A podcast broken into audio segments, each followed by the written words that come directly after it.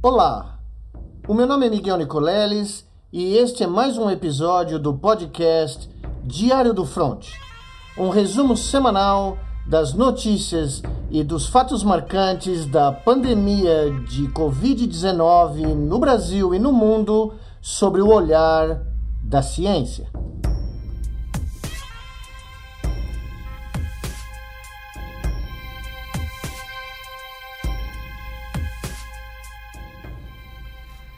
São Paulo, 4 de maio de 2021. Este é o quinto episódio do Diário do Front,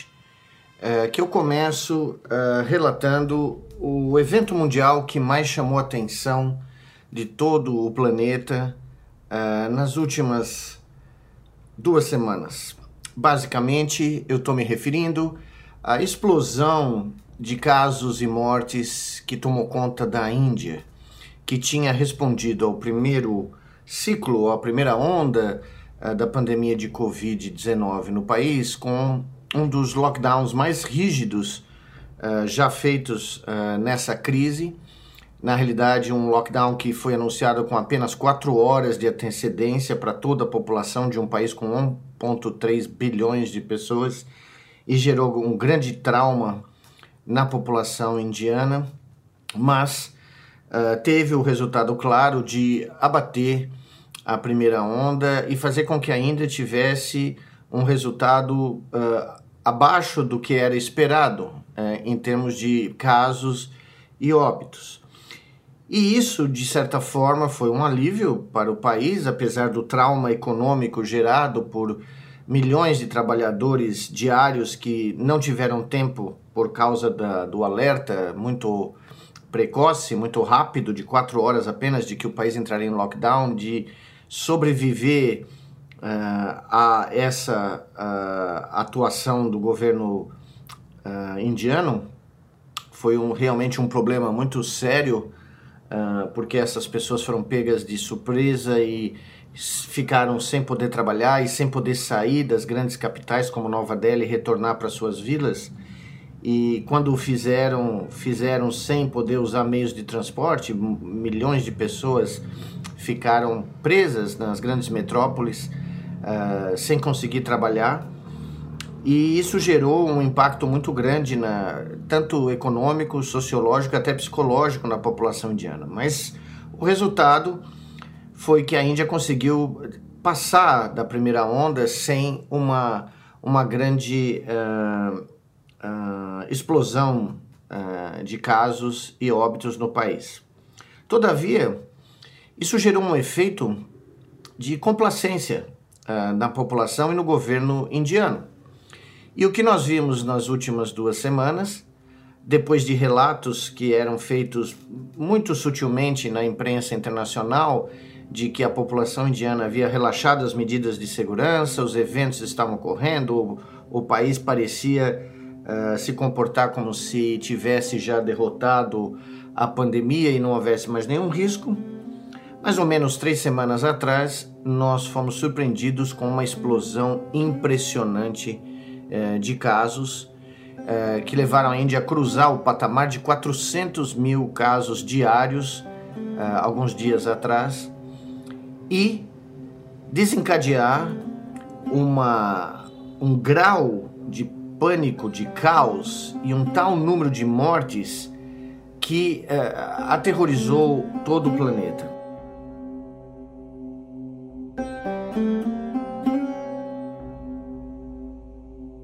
Na realidade, os números indianos, de acordo com estudos independentes, tanto de jornalistas como cientistas dentro e fora do país, muito provavelmente estão subnotificados da ordem de 5 até 20 vezes. No caso dos casos diários, a possibilidade é que você tenha não 400, mas entre 2 e 4 milhões de casos por dia na Índia. E no caso de mortes, existem uh, relatos baseados nos dados dos crematórios uh, do país, de alguns estados do país, que mostram que a subnotificação de mortos, eh, baseado nos dados oficiais do governo federal, podem ser eh, de até 20 vezes. Ou seja, nós podemos estar tendo algo em torno de 30 a 40 mil mortes diárias na Índia nesse momento. Nesse momento, como a Índia não tem um sistema de saúde público uh, e não tem uma infraestrutura, infraestrutura hospitalar médica uh, capaz de dar conta de uma catástrofe dessa magnitude, é como se uma tsunami tivesse varrido a Índia ou estivesse varrendo a Índia sem nenhuma barreira de proteção. Vários hospitais do país tiveram falta de oxigênio, pessoas morreram por falta de oxigênio, por falta de outros insumos médicos. Os, os estacionamentos dos hospitais viraram uh, enfermarias. E a imagem que mais chocou o mundo, ou as imagens que mais chocaram o mundo, foram de piras crematórias sendo uh, erigidas, sendo estabelecidas e realizadas não só nos crematórios oficiais, nos espaços desses crematórios, mas nos estacionamentos, até em ruas. Todos os espaços a ponto do céu de Nova Delhi. Segundo o repórter uh, do New York Times, o correspondente uh, americano na Índia, em Nova Delhi, que mora na região sul da cidade, tem escrito um dos relatos mais dramáticos que eu li nos últimos anos, descrevendo que a partir do anoitecer em Nova Delhi, o horizonte da cidade é tomado pelos inúmeros focos uh, vermelhos alaranjados que representam as centenas, milhares de piras crematórias acesas em toda parte da cidade que podem ser vistas da janela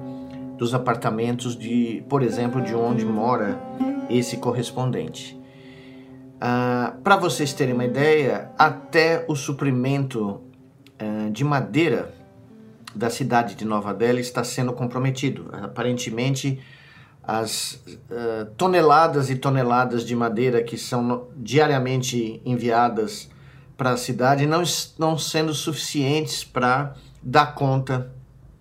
das cremações que têm que ser realizadas a toque de caixa 24 horas por dia uh, para basicamente tentar manejar as milhares de vítimas que inundam os crematórios. E aí vocês me perguntam, ou podem perguntar, mas por que falar da Índia? Já não chega o que nós temos aqui? Não, uh, é muito importante falar da Índia porque a Índia mostra o que acontece, o que pode acontecer, inclusive no Brasil, ainda num país que relaxou suas medidas precocemente, que não tem como uh, debelar um crescimento explosivo de casos devido a novas variantes. A Índia tem pelo menos duas variantes assustadoras, uma dupla e uma tríplice, que estão gerando uh, essa explosão, ou estão re responsáveis por essa explosão de casos e mortes.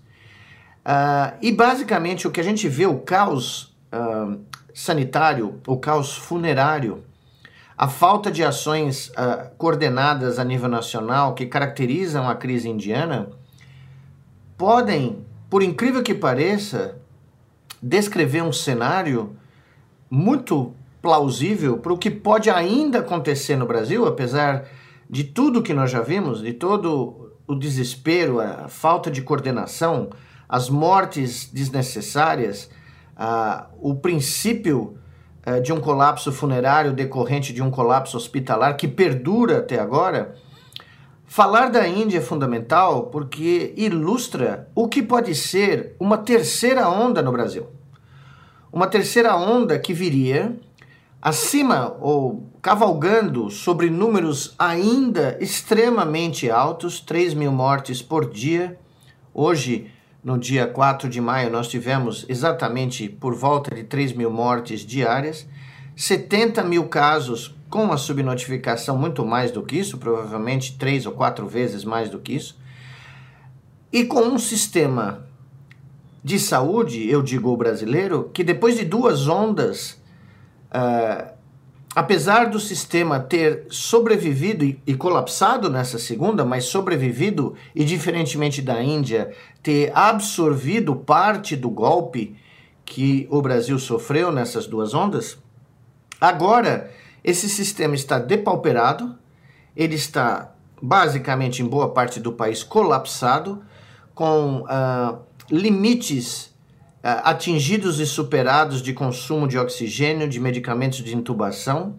com equipes médicas uh, depauperadas, com perdas, seja por doença, seja por morte, com o país esgotado do ponto de vista psicológico e até econômico. Para se ter uma ideia, vários organismos internacionais e nacionais indicam que pelo menos 100 milhões de brasileiros se encontram numa situação de risco alimentar, à beira uh, de um uh, colapso alimentar, ou seja, quase metade do país. Em suma, olhar para a Índia é ver o que pode acontecer se nós permitirmos que um dos generais mais poderosos da história dos conflitos da humanidade, o general Inverno, chegue também ao Brasil nas próximas semanas e realize aquilo que realizou ao longo de toda a história da humanidade. É só preciso lembrar o que aconteceu nos conflitos napoleônicos com a Rússia, na Segunda Guerra Mundial, na invasão dos nazistas da União Soviética, e mesmo na história passada uh, uh, da antiguidade, onde o general Inverno,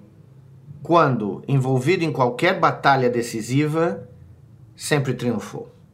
E no caso de uma pandemia como a do Covid-19, Basta lembrar que foi no ano passado, no começo do inverno, que a explosão da primeira onda se deu no Brasil, no momento onde tradicionalmente em várias regiões do país, como a Sul, Sudeste, uh, esse período se caracteriza por um aumento das doenças respiratórias. E não foi diferente com o coronavírus no ano passado. Apesar da primeira onda agora ser muito menor eh, quando nós comparamos com a segunda, que ainda está no seu platô. Nós tivemos pequenas reduções em algumas uh, regiões do, ou alguns estados do Brasil devido a algumas medidas paliativas que foram tomadas, mas com a abertura acelerada uh, de cidades como São Paulo, uh, Rio de Janeiro, Belo Horizonte, com a tentativa de se trazer de volta as aulas presenciais em alguns desses lugares, com o relaxamento do isolamento social, à beira do começo do inverno, o Brasil corre sim um risco de sofrer uma terceira onda que, com toda a, a característica de colapso múltiplo em várias dimensões, uh, de, das poucas armas que nós temos, ou seja, no sistema médico, uh, no sistema uh, de prevenção por via do isolamento social de novas transmissões, da testagem que caiu tremendamente no Brasil, com a total falta de rastreamento de casos, que foi basicamente abandonada em todo o país, e com claramente um sistema hospitalar que não dará conta de uma uh, nova explosão, o Brasil pode sim enfrentar uma situação semelhante à da Índia. Uh, basta lembrar que previsões feitas não só por nós aqui no Brasil, mas como fora, como na Universidade de Washington, que eu fico mencionando porque é um centro de pesquisa tradicional em epidemiologia americano e que está fazendo previsões para todo mundo, inclusive para o Brasil. Com o cruzamento dos 400 mil óbitos, da marca trágica de 400 mil óbitos na semana passada, o Brasil segue passos largos para chegar a 1 milhão uh, de vítimas no ano que vem, mas antes, a meio milhão antes do mês de agosto. E no inverno, segundo os dados uh, da própria Universidade de Washington, caso nada seja feito, caso o isolamento social continue caindo, caso a campanha de vacinação, que é o outro uh, ponto fraco da nossa tentativa de enfrentar o, o coronavírus, porque, como nós todos sabemos, Malemal, nós atingimos alguns dias dos últimos dois, três meses, poucos dias, uh, um milhão de vacinas por dia, quando precisávamos ter por volta de 2 a 3 milhões de pessoas vacinadas diariamente. Com essa, essa uh, meta não atingida e com a falta crônica de vacinas até para a segunda dose, fruto de uma estratégia completamente absurda do Ministério da Saúde que começou a liberar vacinas que eram reservadas para a segunda dose, para aumentar o número de pessoas vacinadas com a primeira dose, que sem a segunda não é efetiva, com todos esses fatores, nós corremos esse risco uh, de sofrer uma terceira onda no começo do inverno e sermos vítimas do general inverno. Passarmos a fazer parte de mais um relato da história da humanidade onde o general inverno desfrutou de uma vitória avassaladora contra todos aqueles que o ignoraram. E não precisava ser assim. O exemplo do Reino Unido, por exemplo, mostra, os dados de hoje mostram claramente que a combinação preconizada desde o começo de janeiro uh, da, de uh, combinar um lockdown nacional efetivo, rigoroso, com ajuda financeira para a população, mas que fosse uh, combinado com uma campanha de vacinação agressiva de mais de 2 milhões de vacinas entregues por dia, o que aconteceu? Quando essa combinação foi feita, por exemplo, no Reino Unido, é que depois de três meses de um lockdown, do terceiro lockdown do país, hoje o Reino Unido celebrou apenas uh, não só a possibilidade de sair completamente do lockdown, mas uh, relatou apenas quatro mortes por Covid no país. Vou repetir: quatro mortes.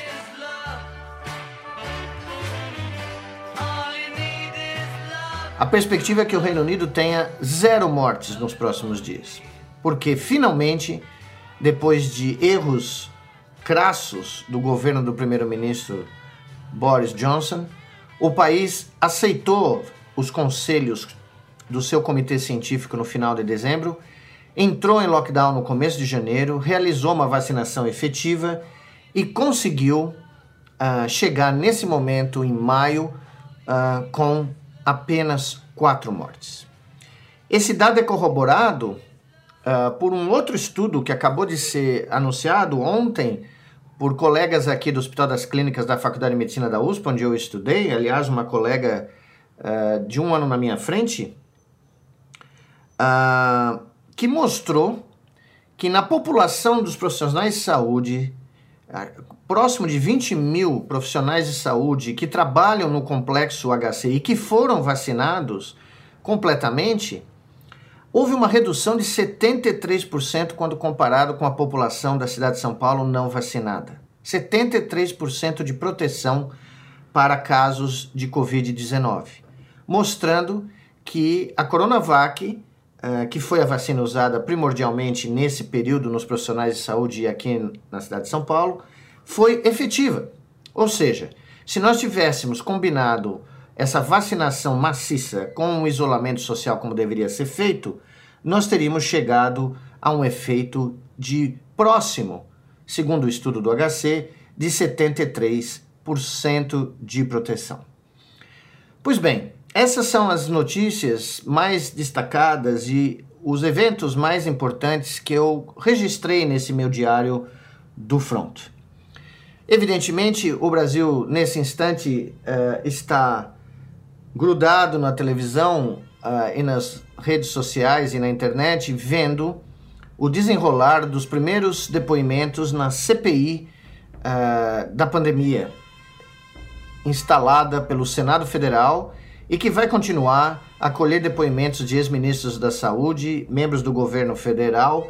e tentar, uh, basicamente, fazer um,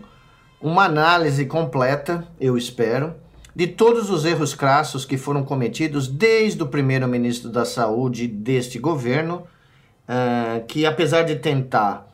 se eximir de responsabilidade dos primeiros dias da pandemia e do planejamento inexistente que ocorreu antes da pandemia começar no Brasil, no final de fevereiro,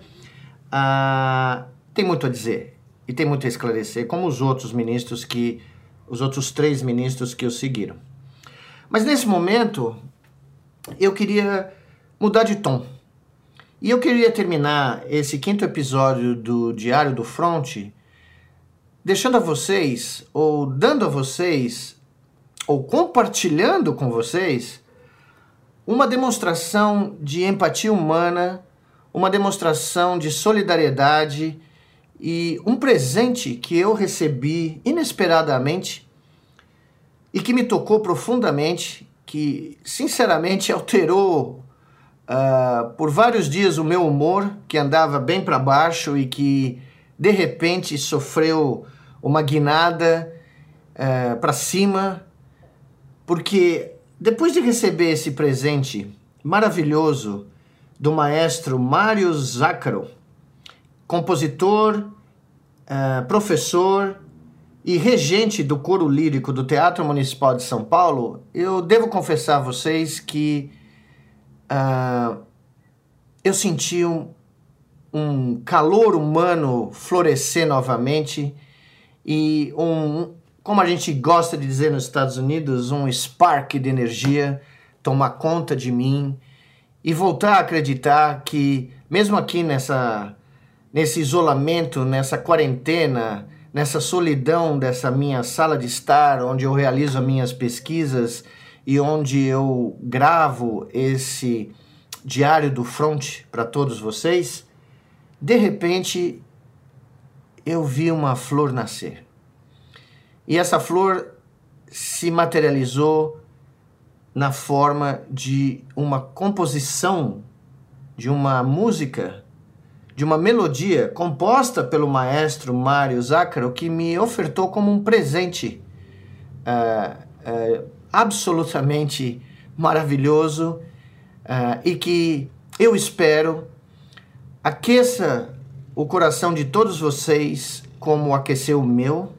e traga a todos vocês essa sensação de que a empatia humana existe e sobrevive e resiste a essa pandemia. Que essas notas musicais colocadas uh, majestosamente nessa composição do professor e maestro Mário Zácaro, que eu não conheço pessoalmente, mas espero conhecer logo depois que a pandemia passar, para aprender muito mais sobre esse talento musical extraordinário que ele demonstrou ter, acima, inclusive, é, do que é, eu poderia imaginar que uma pessoa que não te conhece, que nunca te encontrou pessoalmente, foi capaz de um gesto tão humano, tão terno, tão carinhoso que, como eu disse, eu gostaria de compartilhar uh, com todos vocês. Então hoje eu encerro esse episódio do Diário do Fronte com essa composição, esse presente do maestro Mário Zácaro per la vita. A todos vocês, uma ótima semana e até o próximo episódio de Diário do Fato.